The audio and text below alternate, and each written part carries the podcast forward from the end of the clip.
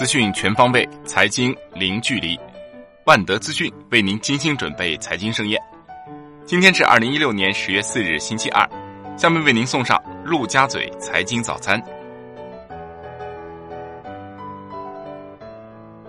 李克强将于十月十日至十二日视察澳门特别行政区，并出席中国葡语国家经贸合作论坛第五届部长级会议开幕式。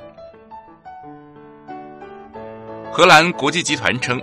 将中国二零一六年 GDP 增速预估从百分之六点六上调至百分之六点七，下半年增长率预估从百分之六点五调高到百分之六点八。中国央行调降利率的必要降低。港股迎十月开门红，恒生指数收盘涨百分之一点二三，报两万三千五百八十四点四三点，板块全线飘红。电讯业及资讯科技业涨幅居前，邮储银行涨百分之零点八四，盘中一度创上市以来新高。港交所总裁李小加表示，沪港通及深港通至少可持续二十年，未来或可考虑推出新股通，实现两地 IPO 互通。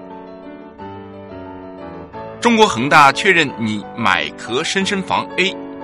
中国恒大与深深房订立协议。后者以发行 A 股或现金方式购买恒大地产股权，在正式协议签署前，可引入总额约三百亿元人民币的战略投资者。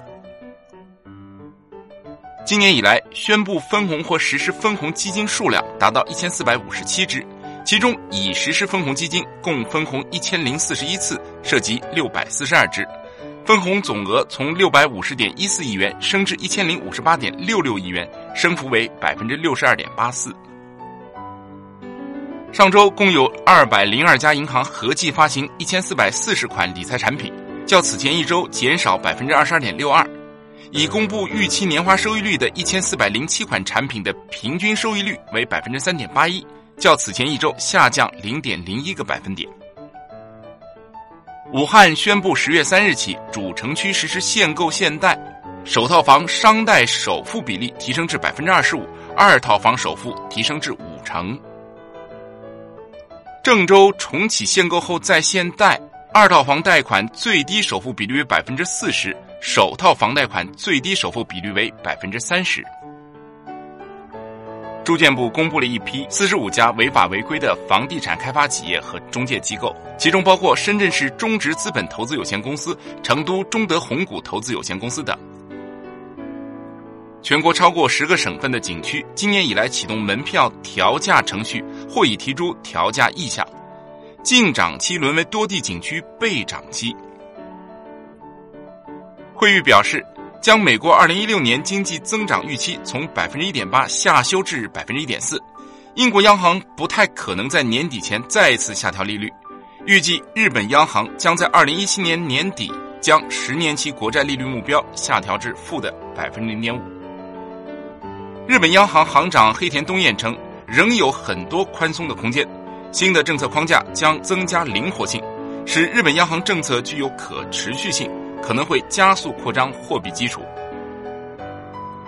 欧元区九月制造业 PMI 中值五十二点六，与预期和前值一致。德国九月制造业 PMI 中值持稳于五十四点三，符合预期。法国九月制造业 PMI 中值升至四十九点七，为七个月高位。英国九月制造业 PMI 为五十五点四，创二零一四年六月以来最高水平。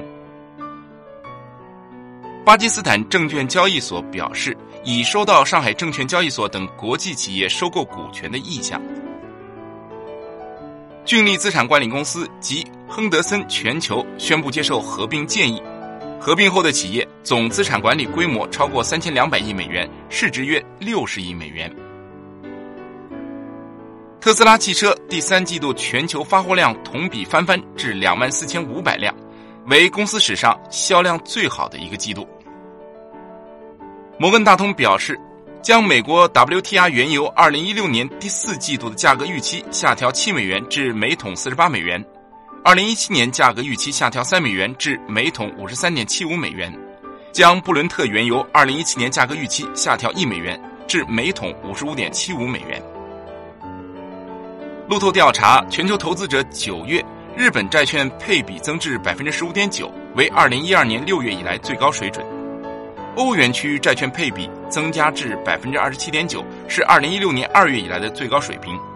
美债仓位占比下滑至五月以来最低百分之三十六点三。惠誉称，人民币纳入 SDR 中期是利好，其储备货币的地位将有所提高。人民币入篮料将产生很小的影响，对中国评级没有直接影响。今天的陆家嘴财经早餐就是这些，感谢您的收听，欢迎大家关注万德资讯的微信公众号，您可以用更少的时间了解更精华的财经资讯。明天同一时间我们再见。